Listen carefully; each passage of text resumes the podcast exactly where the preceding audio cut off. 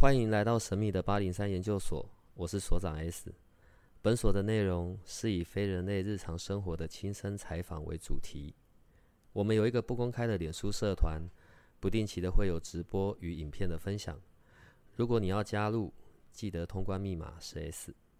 欢迎你和我们一起探讨未知的维度空间，以及各种神秘又有趣的内容。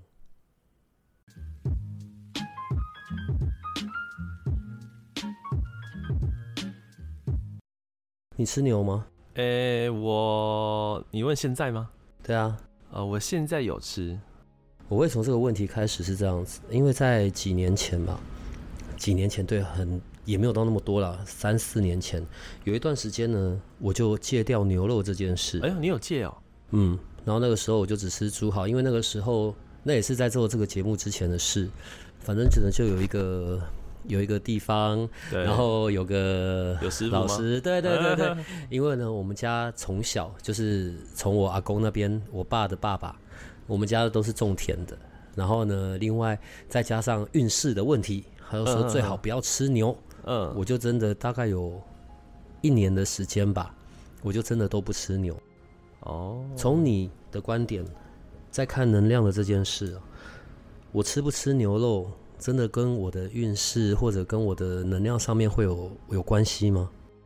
嗯，老实说啦，因为这个一这个问题哈，因为我自己本身呃也有十五年的时间没有吃牛肉，之前呢、对，然后其实这这段期间我也一直不断的好奇问自己，为什么不能吃牛？那我的确没有吃之后，呃，倒霉的事情真的变少很多。对，真的，因为以前真的去了，然后就知道大家都不要吃牛对我以前真的很倒霉，很倒霉。那真的有师傅建议以后，哎、真的好像倒霉事真的有变少，对，然后运势有差别。可是这个东西在我研究能量这段期间以来，我一直百思不得其解，为什么吃牛会影响运势？可是呢，我我也研究。在其他的宗教领域或者是国家，其他国家中，大家都还是吃牛，对吧？可是他们却没有这样子的问题，他们还是过得很顺遂。也没有说因为吃这个会倒霉什么的。那其实，在我这阵子研究出来，就是得了一个非常惊人的结果。这种东西在宇宙中，它是属于一种叫做限制型信念，一个框架的一个能量场，它影响着人们。比如说，你现在相信的是佛教，那你可能会觉得你要吃素，对吧？不吃素，你可能会有一些就是可能会身体比较不好啊，或是运势不好嘛。那好，今天我假设我是道教，我是拜拜的，那所以呢，从小这个限制在道教的教义规范里面中，其实有流传，就是呃，我们就是不能吃牛，因为牛它从小帮助了，可能以前我们是做耕田的嘛，就像所长你家一样，然后它帮助我们，那所以如果你有在拜观音的人，那你就不能吃牛肉，因为我们为了要感谢牛，对吧？所以吃牛对我们运势会造成不好。不是各个国家也都有各自的嘛，穆斯林不吃猪啊，对对对对对对，所以那奇怪，他们不是都吃牛肉吗，对吧？他们吃牛，可是他们也没有不好啊。那其实后来我在研究能量这一块的时候，当时我不吃牛的状况下，诶，我在看牛肉的时候，我看到奇怪，牛肉呈现的是呃负面状态的，所以我一直以为说，哦，牛肉真的是一个负能量的东西。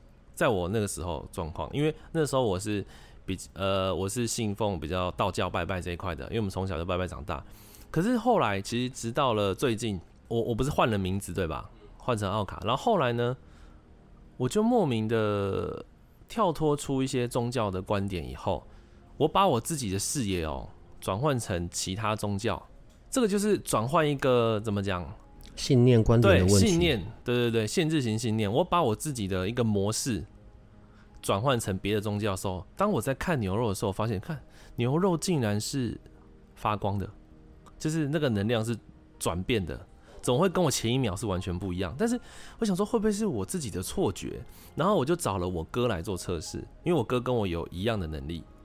对，然后当我把我哥变成穆斯林回教徒的时候，在他眼中，他也看到牛肉竟然有一个很大幅度的变化，就变成牛肉在他眼前是眼前中呈现的是一个对他来说是很正向的能量的东西。然后当我们在同时间呢，我们在看猪肉的时候，我们会觉得很恶心或是很恐怖。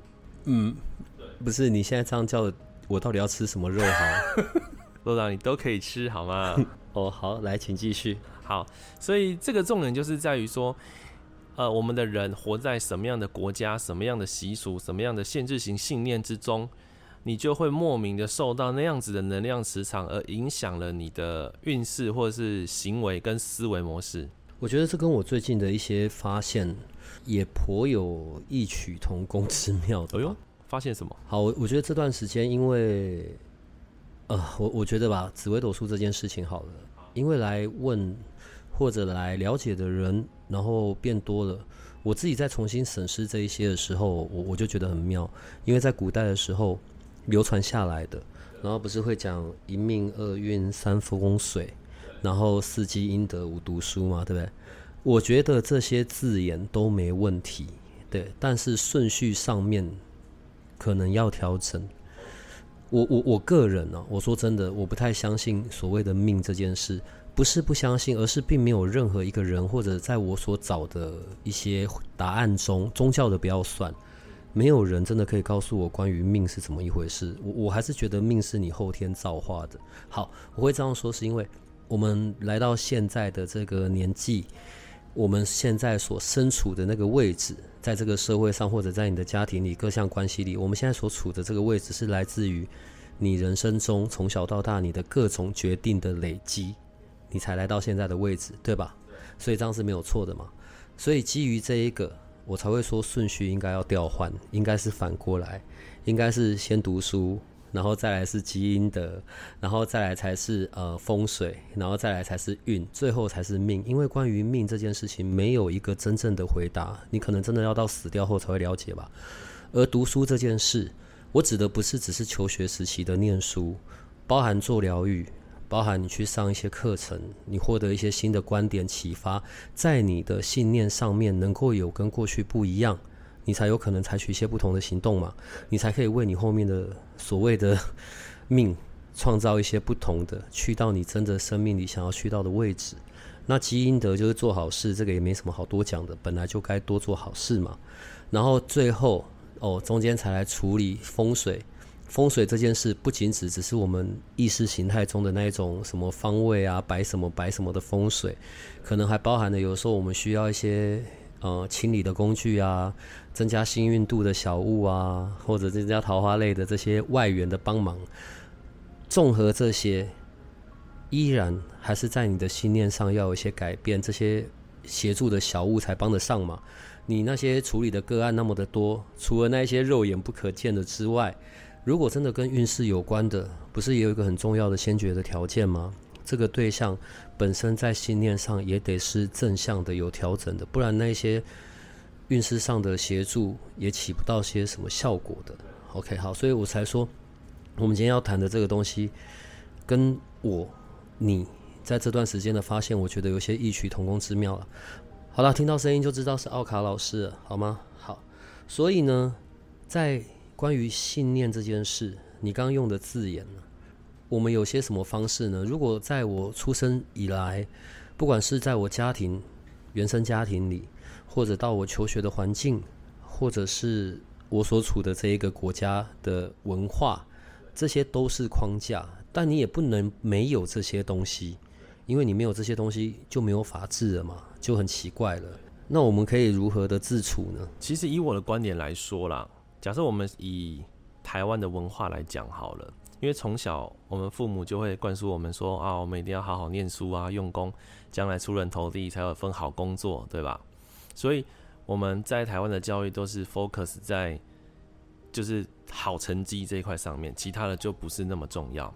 但是对于小朋友来说，他会觉得说，如果我今天是一个不会念书的人，或是我不喜欢念书的话，我自己就会有一个限制型的信念，是说，哦，我念不好，所以我可能就是父母眼中的坏小孩，或是不乖的小孩，以后可能没有出息的小孩。那他自己就会在这里面种下这样的一个不好的信念在心中，那就会潜意识就自然而然被养成了。对对对，但是这些东西呢，它只是来自于这个国家这个区域所形成的一个限制型的一种信念而已，但是在其他的国家并没有这样的信念，但是这样的信念会造成小朋友在成长的过程中，他的力量会慢慢的被消耗。如果他是一个不会不会念书的人的话，所以如果我们把他今天我们把这个小孩丢到国外的时候，诶，这个东西可能就没了，他就可以是一个自由发展、身心自由发展的一个小朋友。那他就会觉得说，哦，每天很开心，他很力量，他就会想要去做自己觉得对的事情。然后对他将来发展也比较，就是可以有全方面的发育这样子。因为在我们小的时候，资讯资讯的流通并没有这么的发达。因为我们现在在聊到教育这件事啊，我们先不讲成年之后的这一些我们其他可以获得的新的资讯啊，然后或者是好，甚至所讲的疗愈，我们就如果我们现在在谈，就只专注在学校教育这件事。所以在我们的小时候。根本也不会知道那个呃，你知道苹果的创办人吗？贾伯斯吗？OK，所以他大学也没毕业嘛，中间还休学嘛。我我我不是说他休学那个部分是好的，因为在他后来回到学校校园里面去演讲，他依然都有说教育这件事情的重要。我们刚刚在讲的那个环境跟信念这件事，可能跟。文化风气的这个框框架是有关系的。他在那个时候做了那个决定，我是不确定他的家人是否支持哦，因为那个好像也不是他原来的亲生父母嘛。可是至少学校是给他这样子的空间，然后再加上他后来在社会上去打开他的品牌，这些商业的历程呢，他当然还是有回头承认关于教育的重要性的。可是至少他在当初做的那个决定，他并不会被贴上一个标签叫做。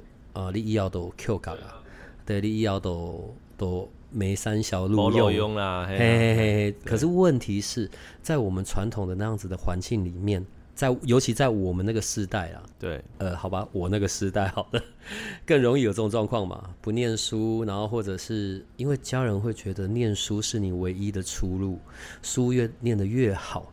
你越有可能在未来不用担心生活，然后，呃，可以做一个 有用的人之类的。对，如果我们改变不了关于在社会文化上的这个框架，那我们还可以为自己做些什么呢？嗯，其实这个部分呢，很多人是呃，目前很多人他们去上一些呃心灵成长的课程。他们其实就是在想要找到一个出口，因为他不知道该怎么样突破这样子的框架。但是这个框架它其实并不是真的一个法规，它只是集体意识，大家是用这样子的方式在看待你。所以其实它是非常简单，就是它其实只是一个转念、一个意念的突破而已。但所以你去上课、上一些成长课程的时候，只要你的观念可以直接突破开来，其实你是不需要。就是特别去做什么事，然后你就会发现你的人生是有很大的转变的。所以像我们刚刚讲的，某有各式各样的所谓的成长的课程，或者是自我探索的课程，也或者有些人就用宗教的力量好了。可我现在的另外一个问题是，那这样会不会又产生另外一种新的框架呢？这个问题讲的非常好，就是因为现在的人因为很多的不安全感嘛。然后心里缺乏一些爱或是力量，所以我们会寻求宗教的协助嘛。所以台湾其实宗教非常盛行，各种宗教在台湾，其实每个人都会或多或少都会有这些宗教这样子。那但是的确以宗教来说，它就是另外一种就是信念型的框架。你在这个宗教之中，没错，你会很快的学习到一些事情，而且快速的得到你要的一些心灵的成长。或是富足，但是相对的，你也需要遵守它的规矩，对吧？所以一旦你发现，诶，你原本认知的行为在这个宗教里面是不符合他们的规范的时候，这时候你就会开始犹豫了，跟内心的力量会开始在互相抵消，就是在呃消耗自己的能量。在西方宗教里的部分呢，他们基本上是没有在拿香。对我拿香给他们看，他们应该问我这是干嘛？对对对，能不能吃？对，所以说如果他们今天有家人或是朋友，是比如说偏比较佛教、道教需要拿香的，那这个时候他们一起去做，假设有祭祖或是同一个环呃契机下需要去到庙里面去好了，那这个时候他就会开始有一个很挣扎的状况，就是说，诶，我的教义是不能够拿香的，但是目前我好像又必须要入境随俗去做这件事情，那我的内心会想说，那我到底该怎么办？在这样的冲突下，他就会就是这样的状况下，就会消耗这个人的能量。但是拿香或不拿香，其实在这个宇宙之间并没有对或错嘛，只有在宗教的框架中才会有对或错，或是可以或是不可以。对，所以其实你刚讲就是说，宗教又会有另外一个层面的规范跟框架，限制型信念这样子。哦，我们今天会聊到这件事，是因为前几天吧，你好像做了一个深受这种状态所苦的个案嘛。嗯，对对对。他大概是一个什么样的状况呢？OK OK，他是一个就是中年大姐这样子。那她其实是一个中年是比我大吗？哎，对比你大，比你大。你觉得我们还要再录下去吗？对不起。好。就是这个大姐，她其实呃表面上她非常的有爱心，然后她也喜欢帮助别人，可是她找我的时候，内心是很匮乏，就是任何的亲情或者爱情的。他的内心，我说你是不是都没有对自己好，都只对别人好？他说对，他都没有自己。那他又因为他从小他的父母告诉他他们是客家人，所以客家人什么勤俭持家嘛，刻苦耐劳，然后哎。就是亲和力又好，所以别人对他有什么要求，他就会啊使命的帮他必答。可是这样对他来说，他觉得他非常的累，因为他觉得他好像不能够拒绝别人对他的要求，别人对他讲什么，他就要去做到。他说，因为啊，我们客家人就是有这样的特质，但是这就是我刚讲的限制性信念。诶，没错，客家人有这样的很好的特质，可是相对的也绑住了这个人他。原本想做或者不想做的一个一个想法，所以导致他的人生非常累。我说，那有没有一种可能是，你把你原本客家人的特质加入一个叫做你有自主权，你有自主做权利的决定，而不是人家一味的叫你做什么做什么？有没有这个可能？因为这个客家人的规定是你家人给你的一个限制性信念。但是你自己可以创造一个新的你认为是客家人的信念，有没有可能？那所以这时候他就觉得，哎，好像有道理。对，其实我们大家都是被这样的信念绑在你所生活的框架之中。你觉得哦，因为我不能做这件事情，因为什么什么什么？可是这些东西根本就不是一个像法规一样，就是你做了你就是会死，或者是会去犯法的，并不是。它只是一个。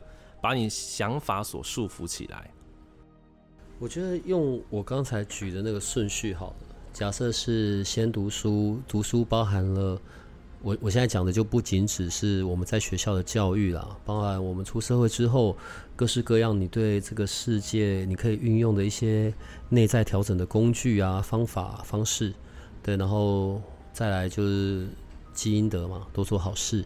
然后再下来才是这些可能一些工具啊，呃或者物件的使用啊，哦让我们是很顺顺利利的，然后或者是让我们减少一些眼睛看不到的的东西的干扰。好，好，所以回到所谓的读书，也就是教育，也就是去更能够认识自己、打开自己的这些方式，因为你只有这样做，你才有可能新的可能性嘛。问题是，有的时候有些状况是这样子的。即便我做了一些疗愈，或者是做了一些不同的课程，我可能信念上面短暂的有调整，可是因为我的外在环境、我的外在的那些框架，它并没有改变，所以当我回到现实生活里，或者是。呃，又再次经营在我原本的框架之中了。可能一段时间啊，几个月或者一两年，我又要回到原始的样子。这个是我们常常会听到的。所以我觉得，关于信念这件事，也是需要能够被锻炼的。那有什么方法吗？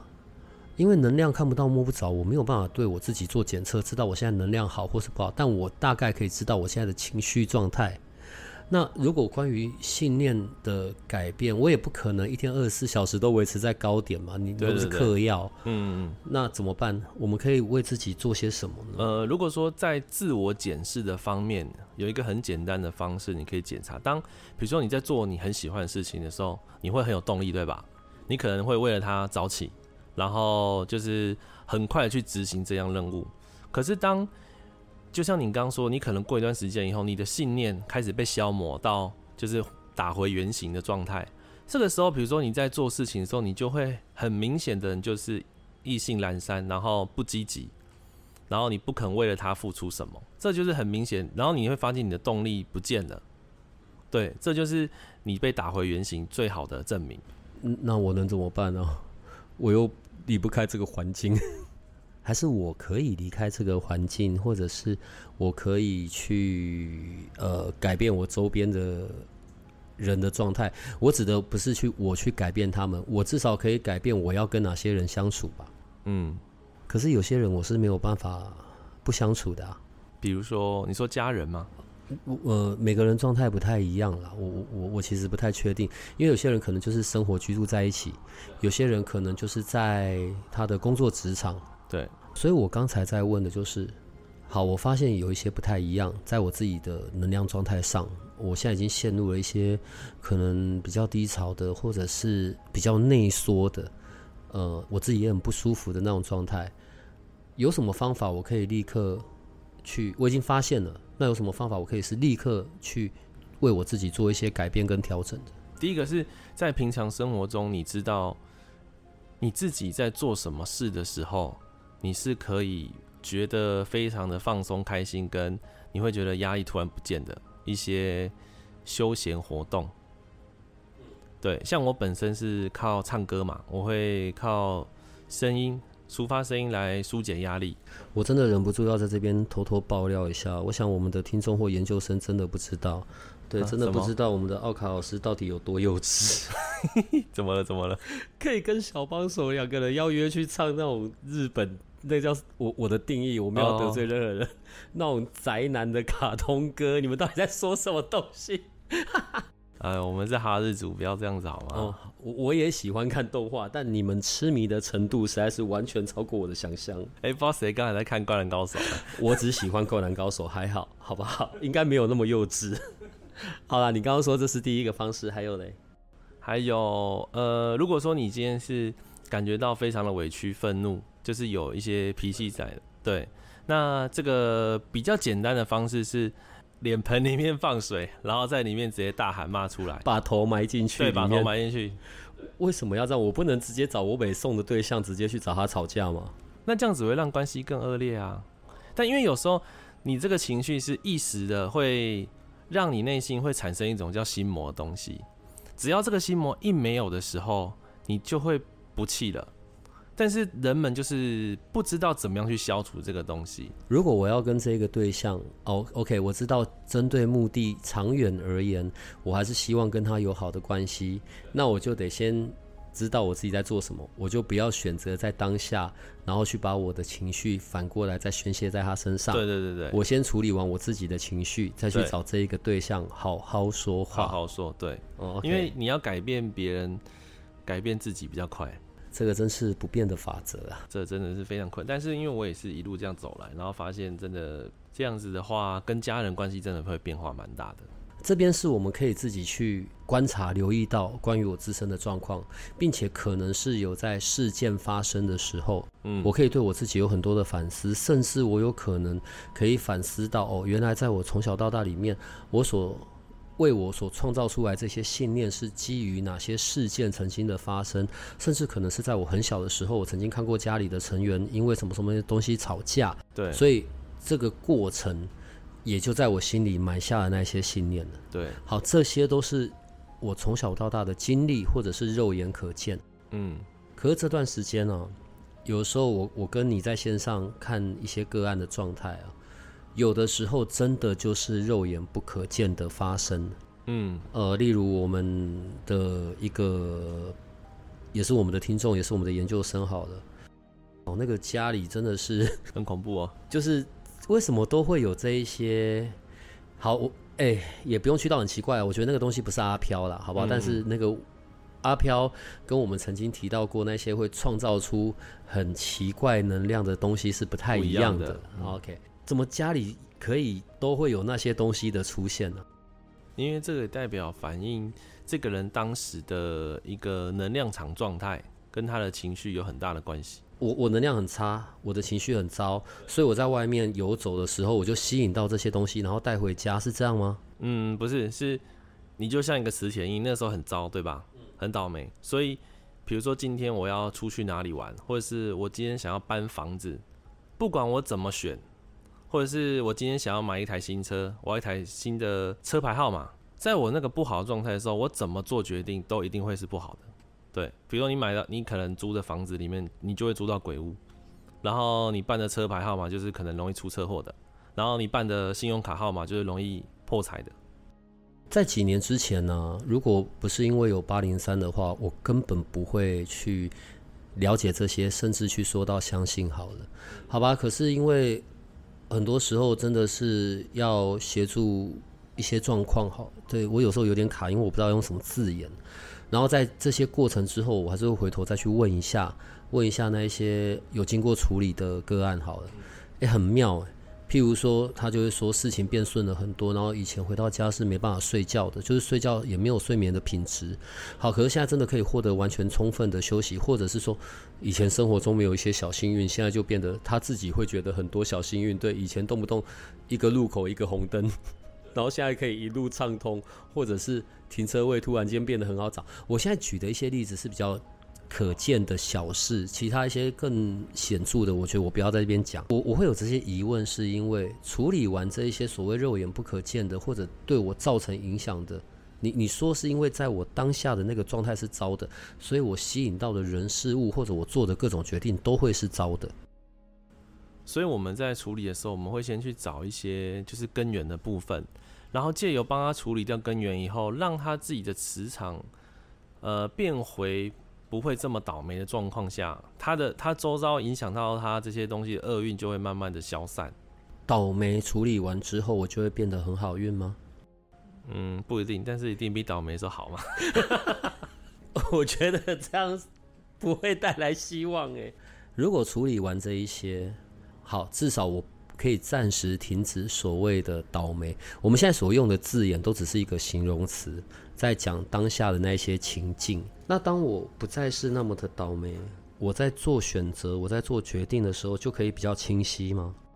呃，对，因为你没有这些奇奇怪怪的东西每天一直发生来干扰你的思绪的时候，你就可以沉淀下来，然后做一个比较。确定性的一个选择，因为我之前我有观察过蛮多个案，就是当我们在处理完他的一些厄运的时候，然后比如说他去慢慢的变平顺的时候，然后之后我再请他，就是有的人是容易破财嘛，那我就要重办信用卡，或是重办手机号码，诶，他们自己去挑哦，就可以挑到是运势比较好的号码，嗯，跟之前那种哇那个号码一看到就是。破财、厄运、倒霉啊，玫瑰人啊，什么那种，就是天壤之别。在我们前两次的节目出去之后啊，然后有些人在问关于我们在节目中聊到的，你那个就是那个移星换斗的那个东西啊。好，所以针对某些反映在他身上的数字，或者是不仅指数字能量了，我觉得影响的那些范围很多的。为什么去做了这些调整之后？甚至他运用在他所佩戴的事物上面，就可以产生不一样的结果呢。这样讲好，因为我们刚讲的呃限制型信念，就是比如说好，我们华人好比较相信这些，比如说八字啊、紫微斗数嘛、占星、姓名学，就是我们都很相信这些，所以我们会活在这样的磁场架构之下，我们会受到这些东西影响。虽然说你可能假设这个人他可能平常并不是很相信这个东西，可是因为他活在台湾这个地方，活在华人的这个市场，这个是一个集体限制型信念的架构下，所以他会，他还是依然会受到这样市场的影响。所以当我们在就是帮他看这些学术的时候，做更改的时候，对他来说是会蛮有大的一个改变的。在这一些透过这些方式，当然实际的在发生在我我我觉得啊，因为对我个人而言，我我还是要。我是比较信奉结果论的，你知道吗？对，然后所以呢，因为听众们或者曾经接受过这些处理的个案，反映在他们生活里的那些结果，会让我是比较吃惊的啦。好，然后如果这些东西我想要维持的更久一点，好了，现在不讲个人信念的部分哦，现在讲的是关于外来的肉眼不可见的这一些东西吧。那怎么办？一样啊，我又不知道我什么时候不小心招惹了什么东西，或者在我所居住的这一个土地上面，我的那个范围里面有些什么样奇怪的能量，莫名其妙的进了我的家门，沾了进来。这些我又有什么可以自我去检测的方式呢？如果你说要自我检测的话，比如说你可能要首先知道大概在你想要检测的区域是哪边。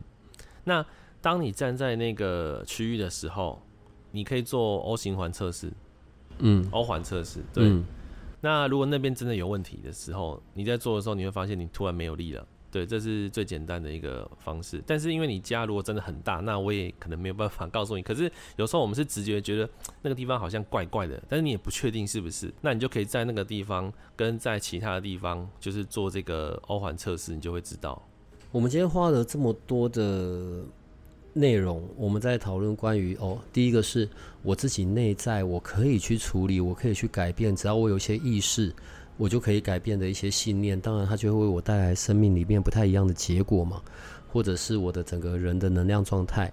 另外一个部分就是，如果是这种肉眼不可见的能量，然后不管是在我居家或外出的时候，对我又怎么可以去保护我自己的这些状况？好了，我们前面先准备好这一些，然后同时提高我们个人的内在的这些察觉，或者是能够自我醒醒察的这些能力了。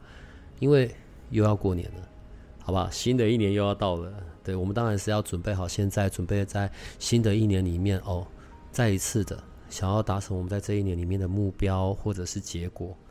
那请问，针对新的一年即将要到了，所以新的一年，先讲初一吧。要去哪边拜拜？今年初一一样是有像去年那一种很强烈的财气，然后跟可以去接收的地点吗？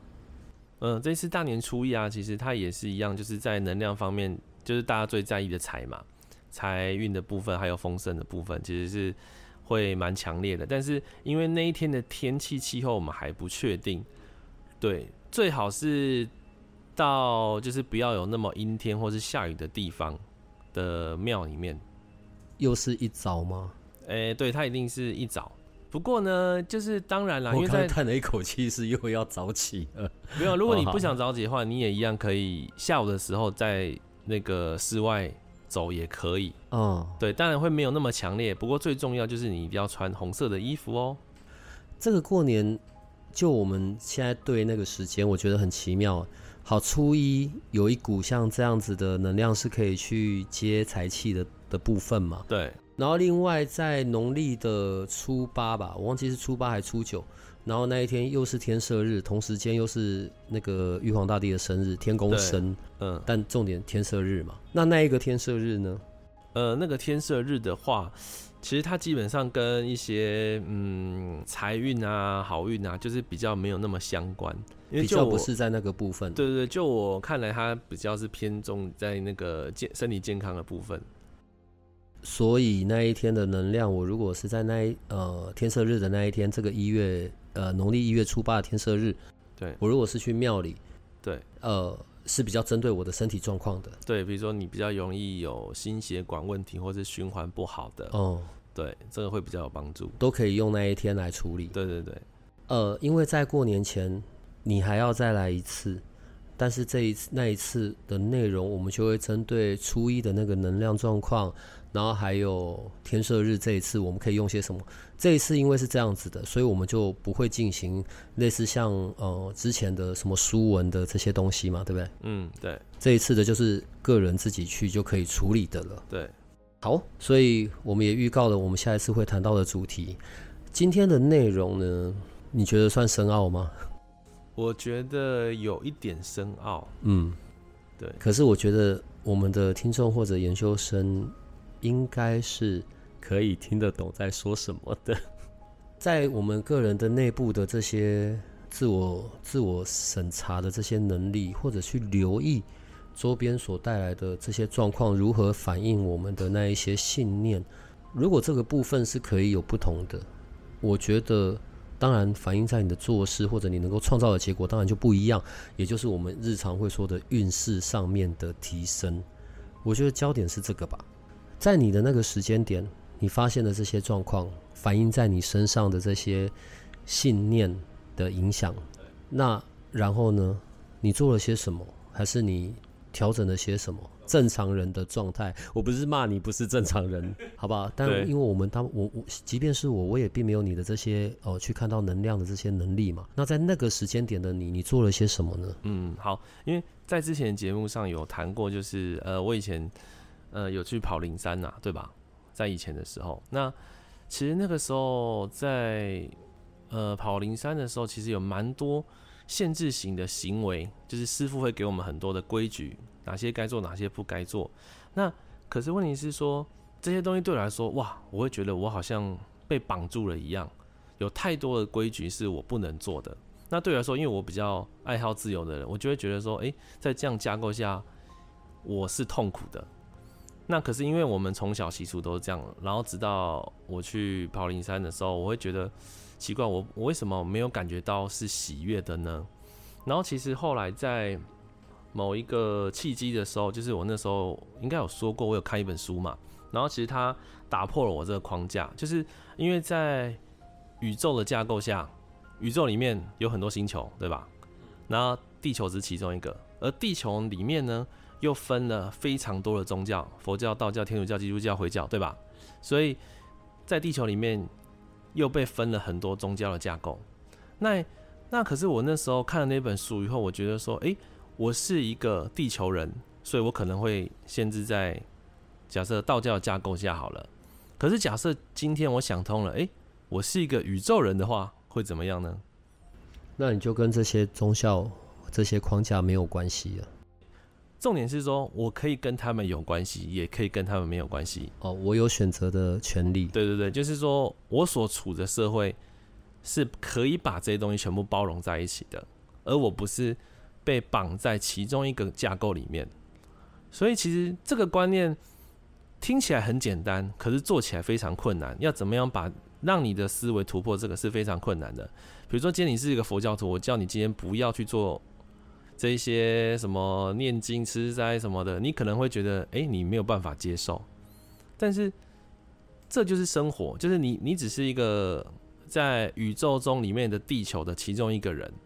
对你想要活成那个架构下的人，当然是没有问题。但如果你不想要的话，其实你也没有犯任何错啊，对吧？所以当我有一跳脱出这个观念的时候，我就觉得说，哦，这整个世界所有的宗教都是 OK，都是好的。那对我来说，都是我也信他们，我也不信他们，但是我取他们的优点，对吧？当成我自己所想、所想要架构的一个一个世界，我只取他们优点。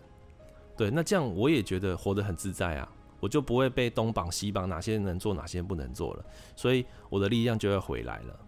不管身处在怎么样子的宗教，然后或者是我们日常生活的环境，OK，我我觉得刚刚讲到一个重点哦，如果我的能量状态我是可以感受到自在的，那当然我的能量状态一定就会是好的。我觉得这就是一个很好的判别的点。嗯嗯嗯。所以接下来我们就可以期待下一次针对本次的农历过年，麻烦你好好准备一下，告诉我们初一要去哪些地方。哎，对你从来不讲要去哪些地方，要另外再问小帮手的。好，但是你可以告诉我们可以做些什么，然后以及初八的时候的那个天赦日，也就是天公生的时候，我们又可以在哪些庙里进行些什么，能够为我们的一呃未来新的一年农历年。也身体健康，然后或者是有那些财运好运，好吗？好，好，那我们今天就到这里，你可以跟他们说拜拜。好，各各位就生拜拜，拜拜拜拜拜拜。如果你喜欢我们的节目，请多帮我们分享，并且鼓励订阅，让八零三研究所可以持续成为你探索灵能世界的另一只眼睛。